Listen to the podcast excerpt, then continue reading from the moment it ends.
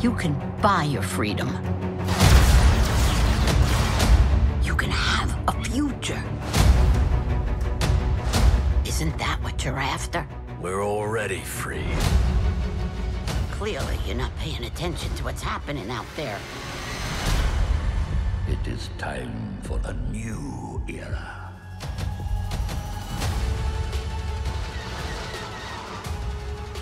Muy buenas, fraguaseros, fraguaseras. Bienvenidos de nuevo a, a un nuevo podcast que en este caso va a ser doble de la fragua de Beskar. Eh, la parte que nos toca en este caso la presento yo, que, que ya me conocéis, soy Randir, el, el almirante Chis, ¿no? como me suele llamar aquí esta gente. Eh, y vamos a tratar el, el tema de, de Bad Batch, en este caso, del capítulo 2x11, ¿no? del capítulo 11 de la segunda temporada, que ha salido a la vez que, el capítulo de Mandalorian, de la, el primer capítulo de la tercera temporada. Ese lo trataremos en un podcast por separado. En este caso vamos a tratar solamente este, este capítulo de la remesa mala, que ha sido muy interesante. Y para ello contamos con, con dos colaboradores habituales de la fragua que también conocéis bien. Eh, contamos con, en primer lugar, eh, con la emperatriz y la gata Amelia. ¿Qué tal, Amelia? Ronroneos para toda la galaxia, gran almirante. ¿Cómo estamos todos? Muy, Aquí muy con bien. muchas ganas ya de. Con muchísimas ganas de hablar del, del capítulo porque ha sido muy interesante. Muy, muy interesante. Y también contamos con la inestimable colaboración del maestro coleccionista y gran inquisidor Paco. ¿Qué tal, Paco? Hola compañeros, Bu- buena- buenas tardes. Aquí a tope con el episodio, ¿eh? que hoy era el día de, del estreno del Mandaloriano, pero, pero no podemos apartar la mirada del pedazo de capítulo que nos ha traído esta semana la remesa mala. Pues sí, pues sí. Vamos a ir comentando un poquito el capítulo. Mientras vamos desgranando un poco lo que ha pasado, pues vamos a ir dando también nuestras impresiones del mismo. Me vais a perdonar porque todavía no estoy recuperado del todo de la garganta. Y, y si, me, si me silencio lo que sea es porque estoy tosiendo aquí como, un, como si fuera el general Gribus. y no quiero yo estar aquí interrumpiendo mientras, mientras estoy aquí intentando sujetarme los pulmones. Así que si, si en algún momento mm, veis que me muteo y que no hablo y que desaparezco, es por eso exclusivamente, a menos que haya alguna dificultad técnica, que espero que no. Así que, pues nada, el, capítulo empieza. Yo, yo el capítulo pensé que al principio que íbamos a ver una cosa muy diferente. Voy a dar primero mis impresiones generales, luego damos las vuestras y, y luego pasamos a comentarlo, ¿vale? Eh, yo pensaba que iba a ser muy diferente por lo. Primero por el título, porque Metamorfosis pensaba que iba a ir más por algún cambio que viéramos en Crosshair o alguna historia así. Pensaba que iba a ir por ese lado. Sí que es cierto que había muchos rumores de que iban a hablar sobre, sobre lo que ocurre en el capítulo, o sea, sobre, sobre en concreto lo que se ve en el capítulo. Y cuando comenzó, la verdad es que yo estaba pensando, este capítulo lo tenía que haber llamado En el espacio nadie puede oír tus gritos. O algo así. ¿Por qué? Porque dije, hostia, pero esto, esto de qué va? Esto es, esto es algo que sí que no me esperaba en, en ningún momento. Alien total. Sí, sí, alien total. ¿eh? Entonces, claro, eh, ya partiendo de esa base en la que directamente mm, le dieron la vuelta a, lo que, a las expectativas que yo tenía y viendo cómo empezaba, yo ya dije, hostia, qué interesante, qué guay, vamos a ver de qué va esto, porque sí que es verdad que naves que están a la deriva y hechas polvo y rollos así, ha habido ya un montón en, Star Wars. Eh, pues yo qué sé, a mí me recuerda un poco a una aventura que tuvieron Obi-Wan y, y Qui-Gon en, en el universo expandido antiguo y cosas así, me, me recordó mucho a esas cosas. Pero sí que es verdad que dije, hostia, para la remesa mala esto es una, un poco una novedad, a ver qué va a pasar aquí, a ver cómo lo van a resolver o, cómo lo van a, a tratar y todo el rollo. Y, y la verdad es que acabé mm, absolutamente encantado por el capítulo. O sea, me, me parece que han llevado eh, la serie a un nivel un poco más allá del que esperábamos, no solamente en términos argumentales iniciales del capítulo, sino, sino con la deriva que, ha llevado. Sí que es verdad que son cosas que plantaron al final de, de la primera temporada de, esta serie, ¿no? de, de la remesa mala. Pero creo que, que ha ido un poco más allá del tema que a todos nos interesaba, que era realmente el imperio y cómo lidiaba con, el cambio de los clones, ¿no? Que al final eso lo, parece que lo han finiquitado a, en la mid-season. Entonces, la verdad es que no me esperaba algo así. Y mm, además tiene cierto sentido para las implicaciones que va a tener de cara a la season finale, creo. Porque, porque aquí ya entramos en materia, en una materia muy diferente y mucho más seria que las aventuras habituales a las que están acostumbrados. Que, ¿cómo, ¿Cómo lo habéis visto vosotros, Amelia? ¿Cómo lo has visto tú el, capítulo? Así en términos generales, como, como yo... Eh, me, me, ha llevado una sorpresa porque eso, como dices tú, el, el inicio eh, es, es, muy interesante porque es como una película de terror. O sea, es el, el, el clásico barco fantasma. Y, y, y, cuando llegan ellos, además, también sigue manteniendo, digamos, esa, esa atmósfera de, bar, de barco fantasma. Y luego de repente nos cambian al Monte Tantis, a, mm, el tema de las clonaciones, vamos, vemos a Nalasé, vemos a la Masú. Eh, entonces, bueno, de repente se ha abierto el abanico de posibilidades de, lo, de a dónde puede derivar toda esta historia a, a, un montón de cosas. Entonces, me ha encantado. Y luego el detalle de, de la bestia que nos. del bicho que nos muestran hoy, mm, me ha encantado yo eh, enamorada de, del capítulo. Me ha parecido, es más, estoy, todavía no, no he tuiteado nada porque acabo de ver el capítulo y no quise entrar en redes sociales para no spoilearme de nada, entonces lo acabo de ver hace una hora y mm, tengo muy claro, lo primero que voy a decir en Twitter va a ser, mmm, está muy bien que empiece de Mandalorian, que es la tercera temporada, que está todo el mundo con el hype a tope por el tema de la tercera temporada de Mandalorian, pero por favor tenéis que ver este capítulo porque, vamos, es que es interesantísimo. Líneas generales, interesantísimo. Sí, sí. Eh, yo pienso absolutamente igual que tú. Así que. A ver, Paco, ¿tú, tú qué opinas de, del tema? ¿Cómo lo has visto? Sí, pues coincido con vosotros. Yo no sé por qué, yo sí había, eh, cuando se supo el, el título de, del episodio y tal, yo sí me lo llevé un poco al, al contexto de las criaturas, ¿no? O sea, yo pensé, por el título del episodio y también porque, bueno, ya sabéis, antes de, antes de reproducir los capítulos, normalmente eh, en Disney Plus, pues bueno, te viene un, una pequeña sinopsis, ¿no? Y, y, ya la sinopsis comenta algo de que hay una, una, nave a la deriva y tal. Y lo primero que pensé, digo, episodio de bicho, que siempre hay en... Es muy habitual, ¿no? Eh, criatura dentro de la cueva, criatura dentro de la nave, criatura dentro del complejo, o sea, es un recurso que, que ya nos hemos encontrado varias veces en, en Star Wars, en, otra, en otras series, en, en, novelas, no sé. Es como algo recurrente, ¿no? Y digo, bueno, pues tenemos aquí un episodio de, de bichos. Y, y, claro, y me sorprendió muchísimo cuando arranca el episodio y nos encontramos con, con estos científicos de, del imperio, ¿no? Con, el, con ese ya...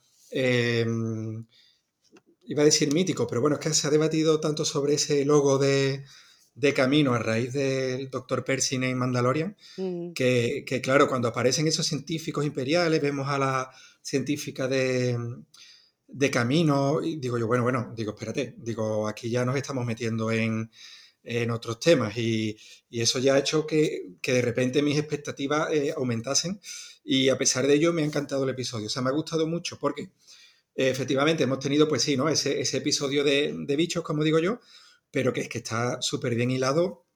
No solamente me ha encantado que esta criatura eh, sea una referencia directísima a, algo que ya habíamos visto en, en, Clone Wars, sino que también me gusta mucho cómo ya se va tocando lo que, lo que solemos decir, la, la, la, la, historia de fondo, ¿no? De, de Bad Batch. Y, y, bueno, ¿y cuál es la historia de fondo? Porque siempre mantenemos que la historia de fondo de Bad Batch debe de ser el propio Bad Batch, pero bueno, al fin y al cabo Sabemos por la temporada 1 que el tema de camino no solamente es un tema muy vinculado a Omega, que Omega sigue siendo uno de los grandes misterios de esta serie, sino que aparte es un tema que toca mucho al propio imperio, ¿no? Entonces, cuando ya hemos visto que aquí vamos a ver temas de... vamos a seguir, a continuar con la trama que quedó pendiente eh, al final de la temporada anterior, pues, pues eso ha hecho que este episodio del que en principio pues, podría parecer que va a ser una aventura, una aventura más, al final acabe siendo uno de estos que aparentemente vaya a ser muy importante para, para el devenir de, de, la serie. Bueno, de hecho termina pues, pues de una manera súper interesante, supongo que ahora hablaremos de, de, ello. Sí, ahora, ahora si queréis, pues vamos comentando poquito a poquito. Por ejemplo, el, el principio, como decíamos, ¿no? Que, re- que recuerda muchísimo a, a cosas como Alien, el octavo pasajero y cosas así, ¿no? Mm, Sobre todo la segunda parte, a lo mejor, ¿no? Donde vemos una, una nave imperial completamente desierta y, y hecha polvo en el- que sale del hiperespacio y que queda varada, ¿no? Por el espacio. sí, Y, y dentro vemos a un, a un comando clon que está corriendo, un, co- un comando clon con, con su traje, pues como los comandos de, de toda la vida que, que conocíamos de Legends y que, y que volvieron a poner en, en la primera temporada de The Bad Batch, ¿no? Pues, eh, bueno, en- y de hecho en Clone Wars, perdón, eh, vemos a un, a un comando clon corriendo por un, cor- por un pasillo que está muy poco iluminado, con un, con un electrobastón y que va eh, como con miedo, tropezando y todo el rollo, ¿no? Y, y de repente vemos que está mirando a sus alrededores y algo lo coge desde arriba y, y- y el bastón cae al suelo todavía conectado y, todo eso. A mí, a mí las sensaciones que me dio fueron básicamente las de Alien, ¿no? O sea, las de, hostia, aquí estamos ante, ante algo que en las series todavía no se había tratado muy allá. ¿Y sabes quién es el clon, el comando clon? No lo Yo dicen Sí, realmente, sí, no lo lo, dicen. lo pone, lo pone en los Ah, sí, créditos. En los créditos. Ese es que ese scroll. Scrotch, esc- scro- no, Scorch. Scorch. Ah, ah, bueno, RC 1262, que ya lo conocimos en la primera temporada porque es uno de los clones que atrapa a Hunter. Pero espera, espera, ¿e- ¿es ese o es el comando clon que aparece más En adelante los títulos de crédito, en los títulos de crédito, en el doblaje, en en el que pone las personas que ponen la voz sí. en, en inglés, el que lo dobla es eh, pone en, en el indicativo el nombre del nunca me acuerdo cómo se llama el, el actor de doblaje, pero bueno pone el nombre del actor de doblaje y pone eh, clones, o sea el de Bad Batch y eh, un guion Sí, Scorch. sí, sí, pero ojo, eh, Scorch creo que es el que lleva las marcas negras. Mm, El que aparece más adelante durante el capítulo. Ah, pues igual. Porque este, este era Vale, un vale, clon vale. más genérico, era un comando, pero iba, iba con el traje blanco pulcro. Sí, eso es verdad. O sea, Ah, yo, vale, yo vale. creo que Scorch es el, el El de las ¿eh? marquitas Ah, negras, vale, no, no el que desaparece Es inicialmente. posible, es Pero, pero, es, pero es muy buen detalle, es muy buen detalle. Eso sí que es verdad, Amelia. Eh, bueno, vemos, eh, lo siguiente que vemos es que directamente nos cambian de tercio, como decía Paco antes, ¿no? Nos vamos a Weyland, a la base imperial de donde está el, el Monte Tantis, ¿no? Eh, o sea, a la, a la base imperial que está en el Monte Tantis, perdón. Y, y vemos que llega la doctora Scalder, ¿no? que, es, que es una de las médicos que conocíamos de camino, una de las médicos humanas, que se va a encontrar con un médico, otro médico, bueno, otro, otro científico, perdón, porque ser médicos, aunque sean doctores, ¿no? al doctor Royce Hemlock, mientras desembarca ¿no? de, de una lanzadera y que llegáis y parece que se hace con el control de la instalación, ¿no? Es el, el siguiente que va a ocuparse de, de lo que ocurra en el Monte Tanti, según parece, ¿no? Este Royce Hemlock. Sí, parece jefazo además. Claro, claro, claro. Y, y bueno, vemos que, que lo acompañan hasta una celda de detención, donde ahí está la, la jefa científica, la anterior jefa científica de Camino, Nalase, ujú. a, a quien habían secuestrado, bueno, secuestrado, capturado más bien en, en la primera temporada y habían sacado de camino. Y que vemos que él la intenta de nuevo persuadir para que coopere y Nalase pues no quiere, obviamente. Eh, Hemlock la amenaza de que pueden hacer cosas peores que simplemente tenerla encerrada ahí en una celda. Y, y- y, bueno, y básicamente eh, lo, que, lo que ocurre aquí es que los, eh, o sea, él, él habla también, ordena que, que los equipos de recuperación empiecen una, una búsqueda sobre el transporte 904 con el que han perdido comunicación, ¿vale? Ujú. Que se supone que es el, bueno, se supone es el transporte que hemos visto inicialmente, ¿no? La, la nave que hemos visto inicialmente. Y, y, bueno, y, y además le informan de que está a punto de llegar también, están a punto de traer al primer ministro de camino, eh, a quien Hemlock pide o ordena más bien que, que se lo traigan ante él, mientras Nalase ve a los imperiales eh, irse de ahí. A mí me moló mucho el, el tema de que Nalase no quisiera cooperar precisamente por lo que dice, ¿no? Por- porque, joder, ¿cómo voy a cooperar? Comprenderá usted que, que no coopere después de que el imperio haya destruido mi civilización, ¿no? Obviamente. Esa- esas cositas me parecieron que estaban muy bien, muy bien hiladas, porque Nalasé inicialmente pues era muy, muy también muy fiel al imperio y todo el rollo, y, y luego, claro, con, con todo lo ocurrido al final, no deja de ser muy interesante todo eso. ¿Cómo, cómo lo has visto tú, Paco, este principio? Pues ya digo, a mí me, me ha gustado mucho ese cambio de tercio, ¿no? Veíamos eh, lo que comentas, ¿no? Ese, ese eh, clon en la nave, esa nave que va a la deriva, que está en problemas y tal. Y como digo, ¿no? Que me hacía prever eh, ese episodio de, de bichos, de criaturas, eh, un poco al estilo Alien, que es lo que me, lo que me mm, inspiraba ese, ese título, ¿no? De, de metamorfosis y tal. Y claro, y ahora de repente, pues al encontrarme con esos científicos del imperio que van directamente a hablar con, con, con a intentar que coopere, ya digo, ahí me encantó el que pudiéramos continuar con esa trama que, que quedó ahí abierta al final de la primera temporada de, de Bad Batch y que ha tardado pues 11 episodios en, en regresar. Eh, ahí ya entiendes que evidentemente aquí vamos a tener un trasfondo mayor eh, en el episodio. Es muy interesante, como comenta Randy, el ver que ella, con toda la lógica, una lógica aplastante, ella se niega a cooperar, pero como es evidente que para el imperio es muy importante su, su colaboración. Evidentemente, todos esos doctores y científicos imperiales, pues se entiende que son personas pues altamente cualificadas, pero en este caso, eh, la científico mayor de camino, Mm. Pues está claro que, que es una eminencia, ¿no? En, en ese Sí, además- campo y que ellos, a- a- vamos, sea como sea, necesitan de, su, de sus conocimientos. Sí, a- además le dicen que su investigación sigue intacta, aunque Camino haya Ujú. desaparecido y todo el rollo. Es decir, Exactamente. parece que van muy de buenas inicialmente, pero luego, pues como siempre, ¿no? El imperio en su, en su línea. Sí, sí. Bueno, lo, lo siguiente que vemos es que, que volvemos al merodeador, que está viajando por el hiperespacio, ¿no? Y que Omega y Wrecker, bueno, están comunicándose con, con, con Sid. eh, y Omega y Wrecker le, le echan en cara precisamente que no les ayudase a recuperar su nave durante la misión esa de, anterior de adquirir el Ipsium, Ujú. ¿no? Y, y que Sid, pues aún así les dice, bueno, pero estáis bien, no sé qué, y todo el rollo. Les, les ofrece ir a por otra misión para hacer más dinero, ¿no? Ella sigue siendo, eh, sigue intentando apelar a, a que necesitan dinero y a que necesitan créditos para, para sobrevivir. Les ofrece darles a- hasta un 50% de, de lo que recuperen, ¿no? Del valor de lo que recuperen. Eh, a mí esto me ha parecido además muy interesante, ¿no? Porque ya además siguen la línea, ¿no? De decirles mm, cosas tipo, no os atreváis a volver sin haber traído algo de allí, Sí. básicamente, ¿no? Y, y a mí, a partir de ahí, hubo una cosa que me encantó absolutamente, que es cuando Hunter le dice, ¿y por qué? O sea, ¿esperas de verdad que, que volvamos? Ujú. ¿no? Y, y Sid le dice, no, no me pongas a prueba y acabar el trabajo, como diciendo, hombre, doy por hecho que vais a volver porque, bueno, aunque os haya interesa. piseado, Ujú. claro, pero porque os interesa exactamente, ¿no? Entonces, y, y de hecho hay, hay un momento en el que Tech también dice que cortar los, los, los lazos con Sid sería complicado, ¿no? Porque conoce información que puede comprometerlos sobre ellos y, y que, Sí, y los que tiene- por lo menos Los Sí, tiene sí. un poquito cogidos por los por ahí. los tiene Claro. un poquito cogidos.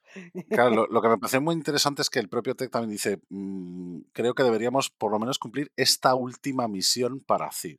O sea, que, que ya parece que tienen la intención de abandonarla antes de, de hacer Mm. esta misión, aunque, aunque tenga esa, esa información sobre ellos, ¿no? aunque pueda revelar su paradero y pueda decirse al imperio y todo el rollo. A mí esto me ha sorprendido porque, como ya veníamos hablando en podcasts anteriores de en los capítulos previos de la remesa, eh, ya decíamos que, bueno, que, que la serie no se había encargado de dejarnos claro que Cid no era trigo limpio, eh, ya vimos cómo, cómo había dejado tirado a, a la remesa en, en los capítulos anteriores, y quedábamos por hecho que iba a haber algo que demostrara, pues, que, pues eso, ¿no? Que ya tenía una- unas intenciones que no, que no serían del agrado de la remesa mala y que posiblemente ahí iba a haber un cisma. Pero es que directamente ya en este episodio se, se plantea, ¿no? Estamos hablando que ellos ya están dando por hecho de que van a tener que cortar los, los lazos con ellos. Y no me esperaba que fuéramos a llegar a este punto de manera, digamos, tan abrupta, ¿no? Pensaba que íbamos a seguir tonteando con esta idea, pero, pero aquí lo tenemos ya mm, muy evidenciado. Sí, sí. De hecho, es, es muy relevante si seguimos también un poco lo que, lo que, lo que va a implicar las consecuencias ¿no? de, lo que van a, a, terminar viviendo en este capítulo. O sea, al final, bueno, eh, Cid les da unas coordenadas, ni siquiera les da un transpondedor ni, ni nada de eso, ninguna indicación de lo que causó que, de lo que causó que la nave se, se estrellase y todo el rollo. Entonces simplemente les da unas coordenadas. Entonces, bueno, siguiendo las coordenadas, llegan a un planeta que tiene una aldea sin una montaña, muy chula. Eh, a mí los entornos que han, que han ido creando para, para The Bad Batch me parecen todos absolutamente preciosos, porque todos tienen sí. un algo diferente dentro de, dentro de que son muy naturales, ¿no? Dentro de que son, eh, pues no sé, mucho bosque, hay, pues no sé, hay, hemos visto asteroides también, o planetas sin vida, ¿no? Como el, el planeta del caminante este extraño de la civilización antigua y así, aunque hay muchas cosas así muy alienígenas. Luego sí que es verdad que cuando visitan planetas, aunque no tengan nombre inicialmente, ¿no? Pero luego sí que es verdad que tienen cosas o, o una idiosincrasia cada uno muy diferente. A mí eso me, me moló muchísimo, muchísimo.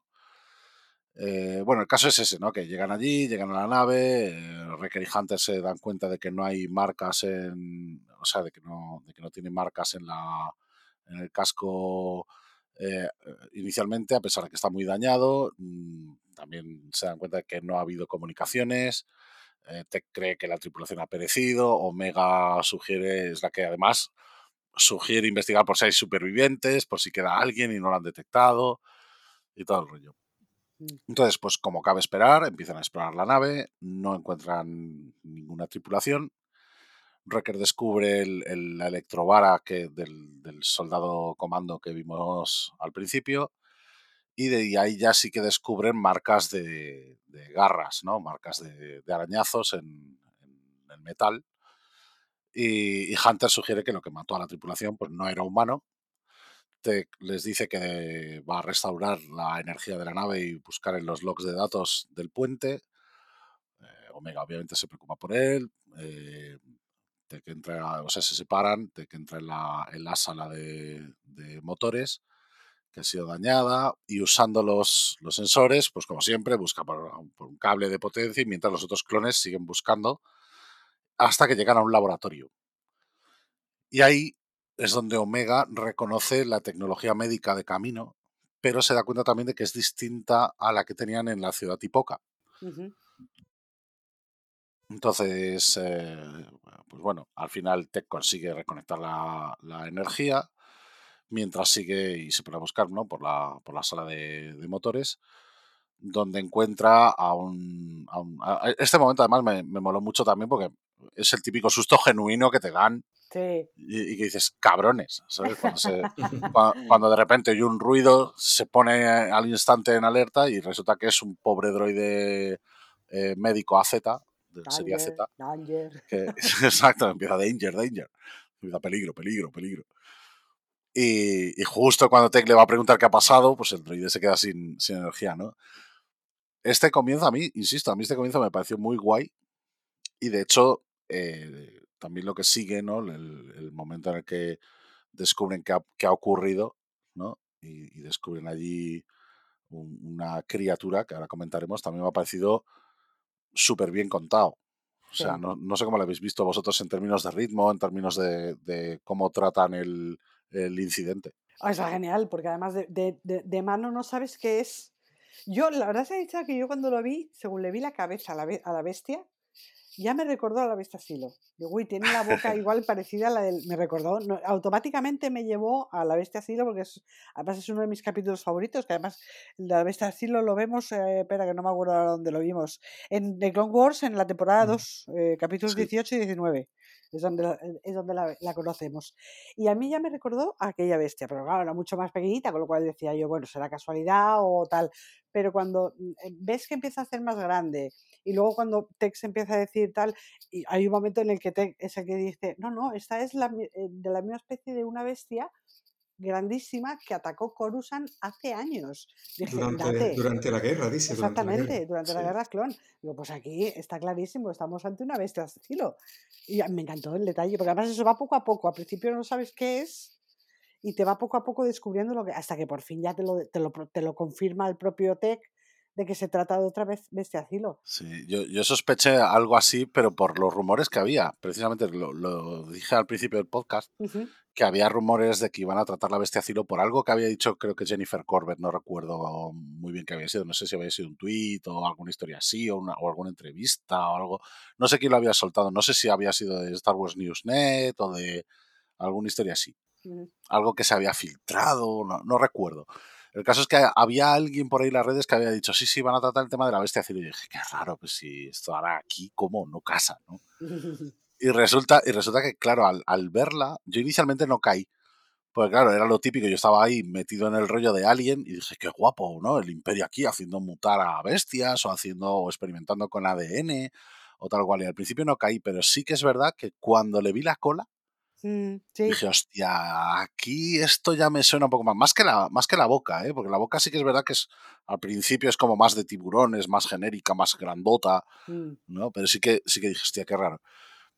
Y entonces, bueno, lo, lo que vemos es básicamente que descubren a la, a la bestia, ¿no? Y, y que ven cómo la bestia se está alimentando de la energía, ¿no? Y esto inmediatamente recuerda pues, a, la, a la bestia que vimos también en la primera Mm. temporada, a los Minox, ¿no? Que son criaturas que se alimentan de energía y este tipo de cosas. ¿Qué pasa? Que aquí la bestia, eh, cuando se alimenta de, de energía, cambia. O sea, crece en tamaño, va un poco mutando y de ahí, claro, de ahí el título del, del episodio. Insisto, yo, yo con lo de metamorfosis pensaba que iban a hablar de Crosshair. Sí, yo también. O sea, yo, yo Yo no sé cómo... tirarían por ahí.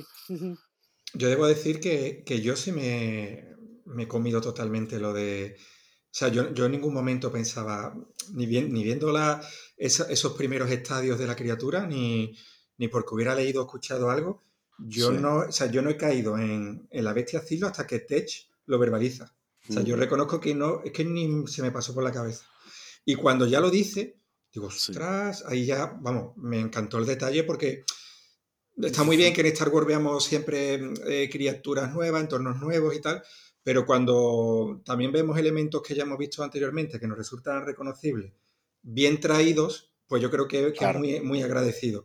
Y ahí me flipo, o sea, me flipo cuando digo, madre mía, lo que han ido a rescatar. Sí, tiene mucha lógica, pero en principio no, no contaba con ello y la verdad es que me ha, me ha parecido un, un detallazo. Claro, no, eh, tiene sí, una sí. lógica aplastante, porque además eso, Sí, sí. eh, como dicen ellos, la criatura se usaba para experimentar con blindajes Blindaje. modificados. Ujú. Claro. Porque como se alimenta de energía, pues claro, por eso cuando la disparan no, los blasters no le valen para nada.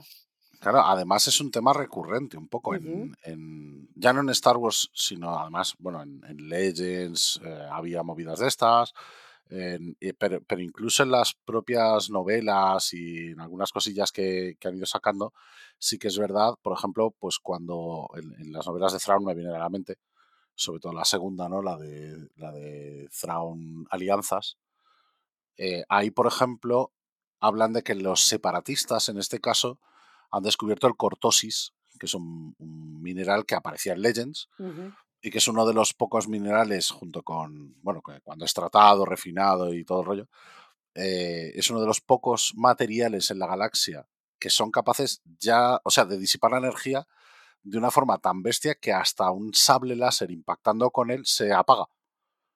Se apaga durante un cierto tiempo hasta que vuelve otra vez a, a funcionar, ¿no?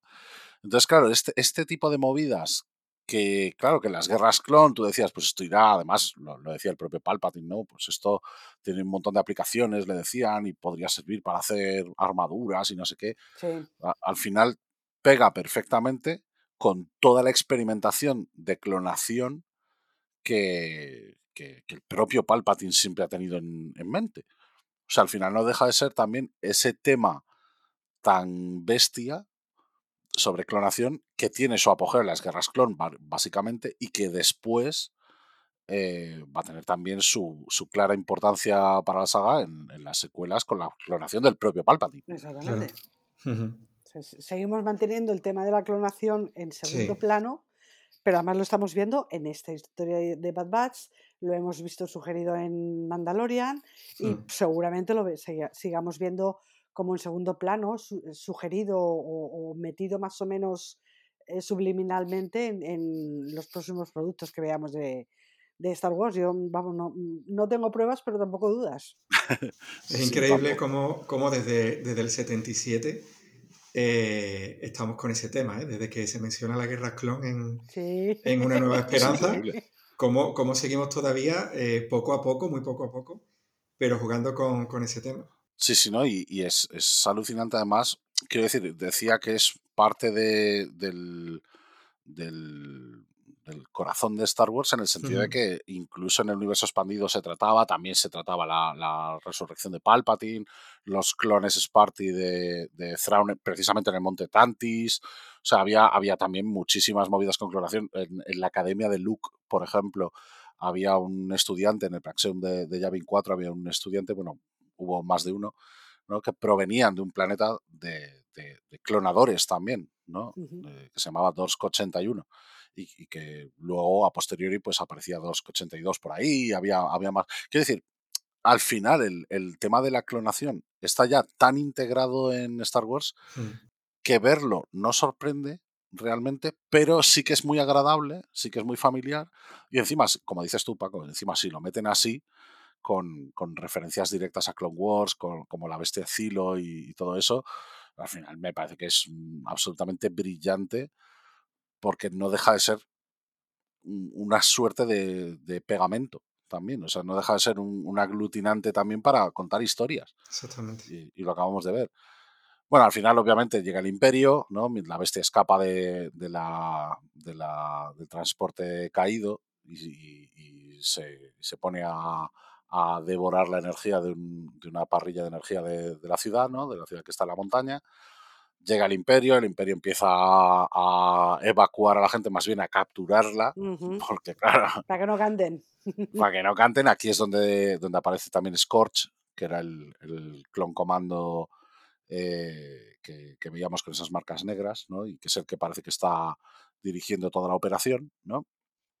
Eh, mientras llegan las, las lanzaderas imperiales LAAT, que se ponen a pelear con la bestia Zilo y además a perseguir a la, a la remesa mala, pues ellos al final se ven obligados a, a huir después de cargarse dos cazas a, a la V. ¿no? Se van de allí directamente diciendo pies para que os quiero, mientras el imperio consigue contener a la bestia usando un rayo muy similar a los que usaban en, en las guerras clon también. ¿no? En los tanques de las, de las guerras clon y las eh, para debilitarla. Y se la llevan, ¿no? Y, y aquí es donde además tienen esa conversación, ¿no? Donde eh, Hunter eh, pregunta si el emperador ha clonado a la bestia Zilo, Tex le explica que Palpatine había mandado esa orden cuando era todavía canciller supremo de la República Galáctica. Ajá. Hablan un poco también de, de que el, el material genético de la criatura, ¿no? De la bestia Zilo, eh, de hecho, lo pregunta Recker, ¿no? ¿Por qué podría estar el, emperador interesado en la, en la, bestia Ciro? Y Tech le explica que precisamente su material genético tiene el potencial de convertirse en un arma en las manos del científico adecuado. Eh, vamos, al final Interesante el detalle de que una vez dada toda la información, Hunter Mm. es el que dice, oye, esto hay que decírselo a, a Rex y a Echo. Me ha Eh, encantado ese puntazo, me, ha- me ha Sí. encantado. es, que, es que aquí ya, es lo que decía antes, aquí ya pasamos a un nivel de profundidad superior. O sea, vale, Tech, eh, Echo se ha ido con Rex a hacer cosas buenas por la galaxia. Ellos han seguido hasta cierto momento eh, con sus aventuras y desventuras. Y eh, ahora es cuando ya tocaba un poco. O sea, aquí ya es cortamos con Cid Y vamos a mandar a- esta información a Rex y a Echo porque les interesa, porque esto es muy gordo, Ajá. básicamente. Sí, sí. Eh, en definitiva, eh, volvemos de nuevo al Monte Tantis, donde volvemos a ver a Scalder informar al Dr. Hemlock que la bestia Zilo ha sido recuperada y está segura en el Monte Tantis. De hecho, vemos las instalaciones donde la mantienen ahí en suspensión, ¿no? En, en un líquido. Ajá. Eh, también vemos que la Masu eh, va a llegar pronto, ¿no? Y que el comando clon pregunta si el- el- precisamente eh, el, el comando clon RC 1262 pregunta si alguno de, las, de los nativos de allí, del planeta, vieron a la bestia Zilo Ujú. y que, y que, y que los han detenido a todos y que se ocuparán de todos, básicamente, que es, Qué esos detalles no tienen por qué ponerlos, pero cuando los ponen son en plan de qué, qué cabrones que bien hilado, Sí, sí, sí, sí. que bien pillado todo. ¿Sabes? Porque claro, una cosa es que la gente escape porque hay un incidente y directamente el imperio siempre va a silenciar este tipo de cosas. Entonces, al final informarán que ha habido algún desastre en la parrilla de energía o alguna historia así y que por eso eh, ese sitio se ha quedado desierto, Sí. seguramente, pero luego en realidad es porque tienen las, las fauces metidas ahí hasta el fondo. O sea, a mí esas cosas es que me, me flipan. A ver, y, y- y además es que enlaza perfectamente o te da la idea perfectamente de em, cómo silenciar y cómo hacer trabajar, digamos, en, en la sombra.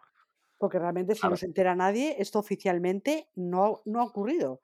Es lo mismo, lo mismo que cuando detienen a Rampart, porque se supone que ha traicionado al Senado eh, claro, y demás y tal, cuando en la escena del Senado en la que detienen delante de todos los senadores a Rampart, ¿quién te dice a ti que a Rampart no lo están metiendo precisamente por la puerta de atrás a que trabaje en un sitio donde se supone que no puede trabajar? Claro. Bueno, A mí, y, a mí y eso no, me da pie totalmente a ello, vamos. Sí, sí, absolutamente. O sea, al final no dejan de ser las prácticas del imperio precisamente para cambiar las tornas cuando pasa alguna movida, algún incidente que inicialmente no controlan, para pasar a controlarlo directamente, a taparlo y a que la opinión pública piense que son ellos los que lo han resuelto, pero que no han tenido nada que ver. Exactamente. Es decir, al final no, no deja de ser algo así. Y aquí ya entramos en dos cosas que me parecen lo más interesante de todo el capítulo. Sí.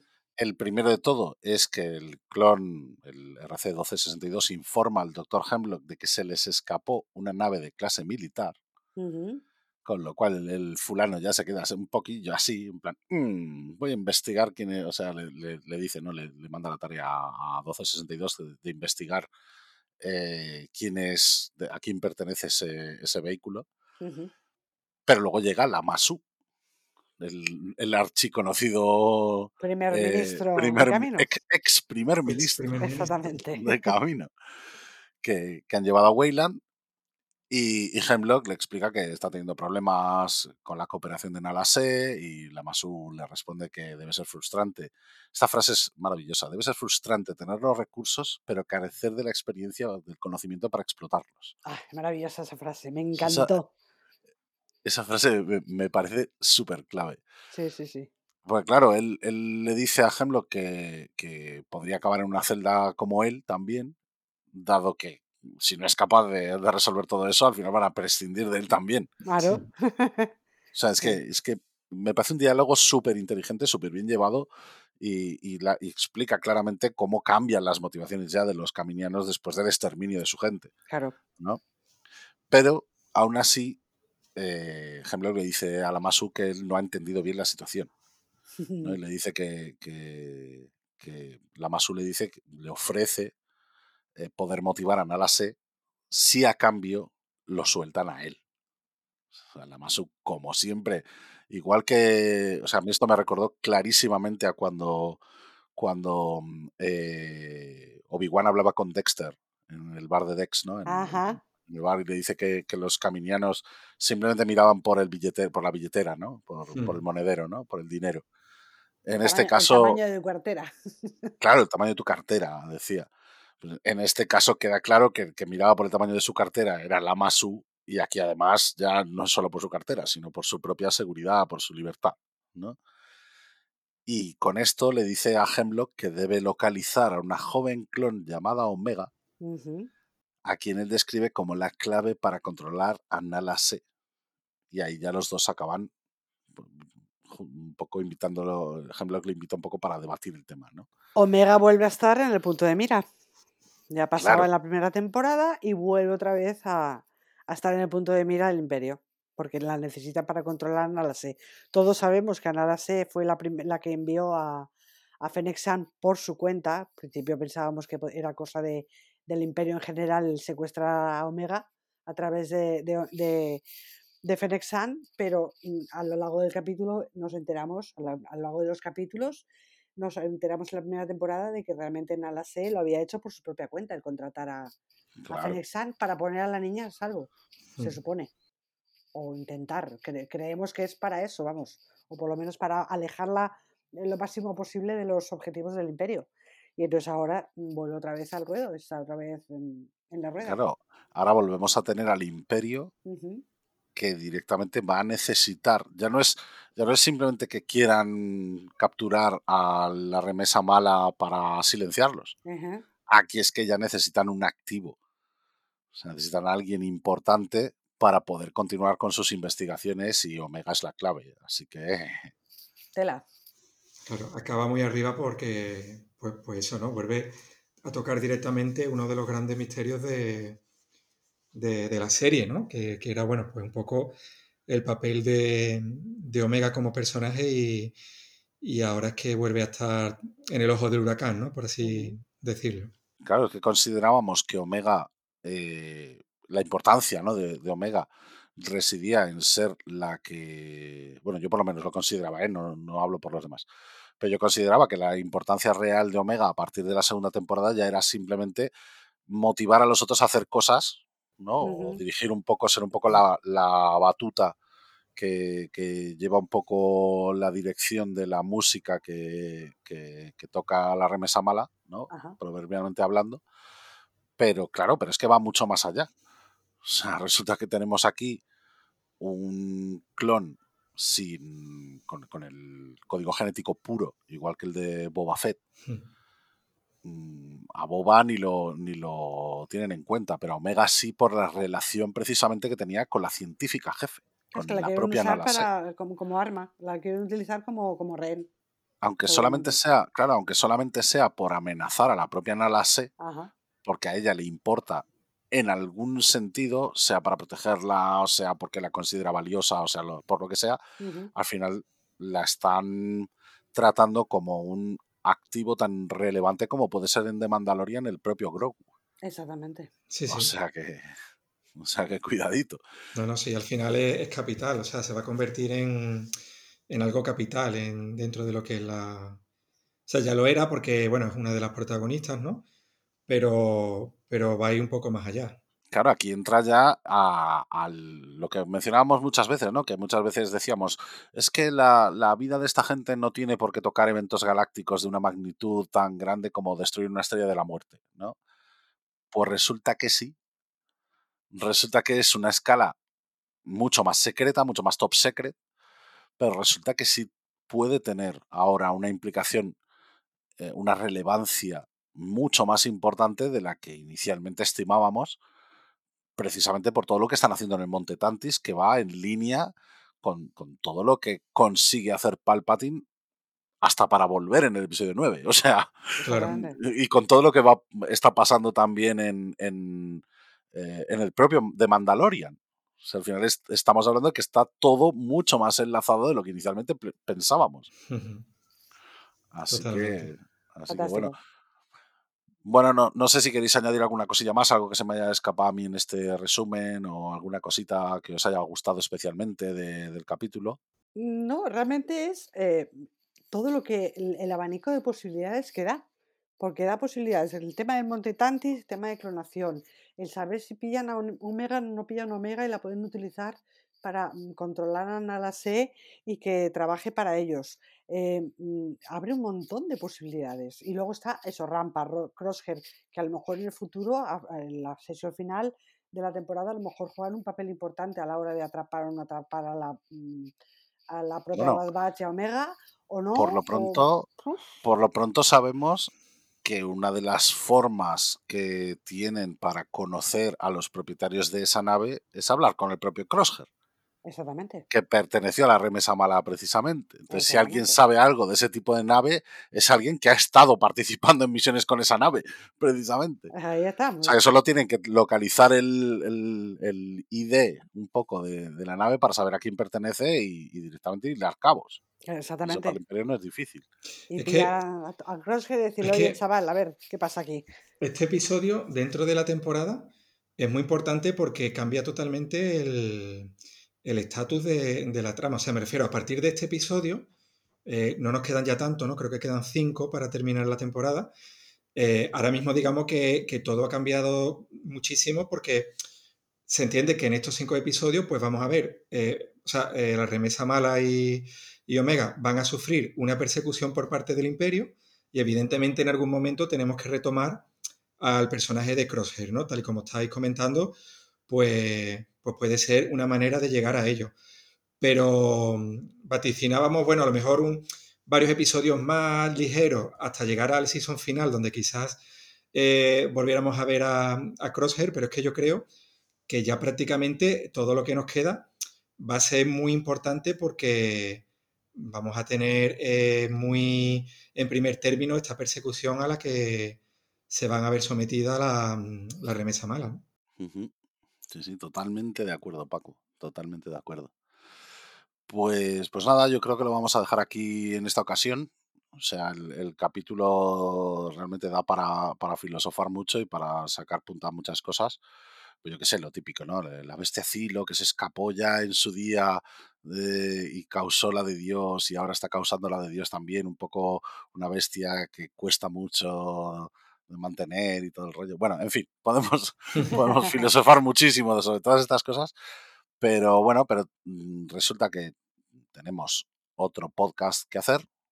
Sí. En este caso trataremos con más compañeros eh, la otra serie que, se ha estrenado también hoy. Eh, por primera vez se solapan dos series de, Star Wars de esta forma en, en Disney Plus, que es de Mandalorian Así que yo creo que, podemos eh, dejarlo aquí. Eh, agradecer como siempre a la gente que nos escucha y que fielmente está ahí al pie del cañón. Muchísimas, muchísimas gracias por, vuestro apoyo. Sabéis que significa eh, la galaxia entera para todos nosotros y que, vamos, sin vosotros aquí no, no, estaría ni yo el primero ni, ni nadie, yo creo.